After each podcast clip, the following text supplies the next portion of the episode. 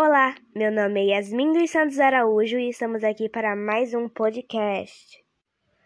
Hoje nós iremos falar da trajetória de uma banda sul-coreana chamada BTS. Formado por sete integrantes, Jin, Suga, J-Hope, RM, Jimin, V e Jungkook, o BTS deu início oficialmente no dia 13 de junho de 2013 com o lançamento da canção No More Dream, que fez parte do álbum Too Cool for School. Assim como os outros grupos de K-pop, sua sonoridade bebe na fonte do pop americano, misturado com ritmos como hip hop.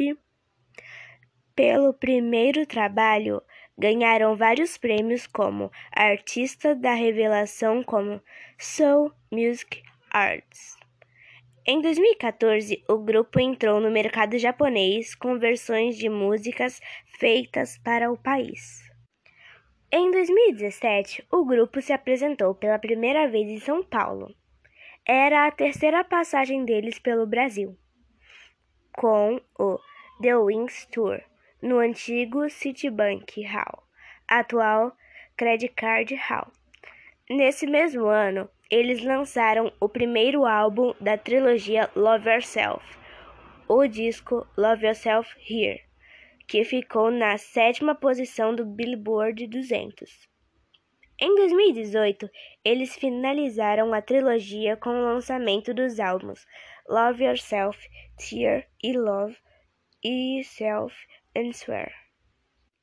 Aliás, 2018 foi o ano de conquistas para a boy band sul-coreana. O clipe de Fake Love alcançou a marca de o mais visualizado no YouTube em 24 horas.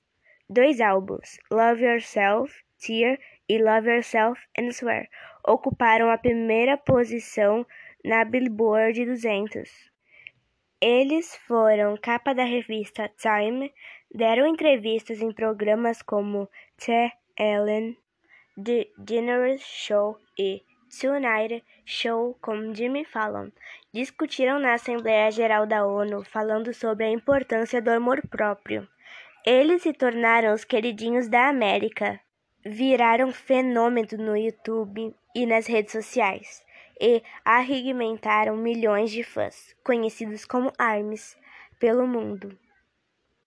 Em 2019, o BTS foi uma das atrações na cerimônia do Grammy, realizada em fevereiro, onde ocorreu na categoria Best Recording Package, melhor pacote de gravação, pelo disco Love Yourself Tear, e foi o primeiro grupo de K-pop a se apresentar o prêmio.